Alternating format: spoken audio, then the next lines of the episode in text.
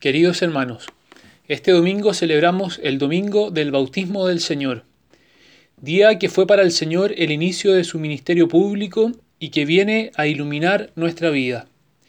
La gran mayoría de los que participamos domingo domingo de la misa estamos bautizados.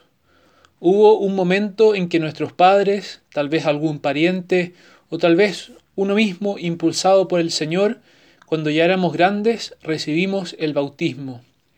Y cada domingo renovamos en la Eucaristía el don que nos fue dado ese día. Por el bautismo se nos ha borrado el pecado original, como muchas veces lo recordamos, pero mucho más que eso es que el Señor nos recreó, nos volvió a crear, pues pasamos a ser nuevas criaturas. Fuimos constituidos hijos amados de Dios.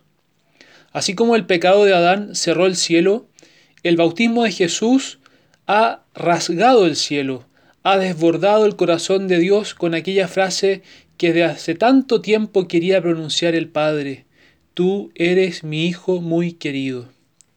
Queridos hermanos, podríamos preguntarnos, ¿qué nos dice el bautismo del Señor a nosotros? ¿Qué implicancias tiene para nuestra vida en el hoy de la historia? Creo yo que en primer lugar, que somos hijos de Dios y Dios es nuestro Padre.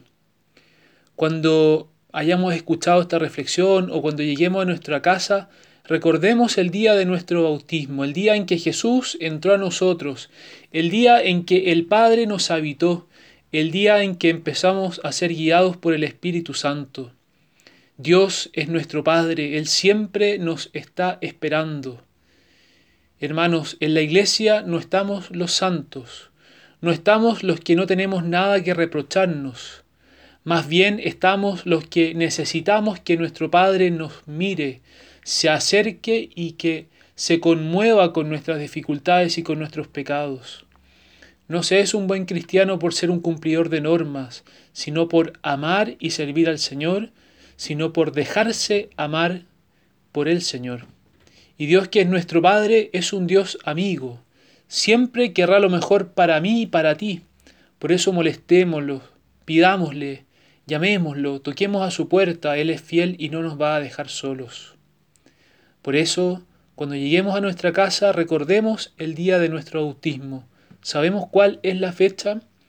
Porque cada aniversario debiese ser una fiesta. Así como celebramos cada año la Pascua, debemos celebrar el día como nos decía Isaías en la primera lectura, en que Dios selló una alianza perpetua con nosotros. El día en que salió su palabra de su boca y no volvió estéril, pues nos volvió hijos suyos. Segundo lugar, creo que el bautismo de Jesús también nos invita a vivir de una forma bautismal. La luz que se encendió en nuestro bautismo, como lo decimos muchas veces a los padres y padrinos, hay que cuidarlo. Y si el Señor, que es la luz del mundo, nos pidió ser la luz del mundo, bueno, ¿cómo podemos vivir de forma bautismal? Creo yo que en primer lugar, con una conversión permanente. El bautismo no es solamente un hecho del pasado, sino que es un modo de vivir. ¿Cuál es ese modo? El de la Pascua. Que hay que morir para vivir. Hay que morir para resucitar. Segundo lugar, una forma de vivir el bautismo es que es un constante caminar. Por eso nosotros estamos llamados a hacer epifanía de Dios, manifestación de Dios. Y en tercer lugar, otra forma de vivir nuestra forma bautismal es recordar que no nos salvamos solos, que no somos personas desvinculadas de los demás, sino que hay que dar testimonio de nuestra fe a los demás, como nos decía San Juan en la segunda lectura. Y en tercer lugar, ¿qué nos puede decir el bautismo hoy día? Que tenemos que dejarnos conducir por el Espíritu el bautismo nos recuerda que no somos autosuficientes, que no nos bastamos a nosotros mismos, que la vida de un cristiano es conducida por el Espíritu, para que nuestra alegría sea hacer la voluntad del Padre. Y somos conducidos para que otros también conozcan al Señor. Hermanos, dejarse conducir por el Espíritu es pedir en cada acción que ese mismo Espíritu nos ilumine para vivir al modo de Jesús, al modo como Dios quiere para nuestra vida, para que todas para que todos puedan dar gracias al Señor e invocar su nombre, como nos decía el Salmo, y para que nosotros vivamos sabiendo que el Señor es nuestra fuerza y nuestra protección, que Él es nuestra salvación. Queridos hermanos, hoy, como hace casi dos mil años atrás, el cielo permanece abierto, y la voz del Padre sigue pronunciando, Tú eres mi Hijo muy amado.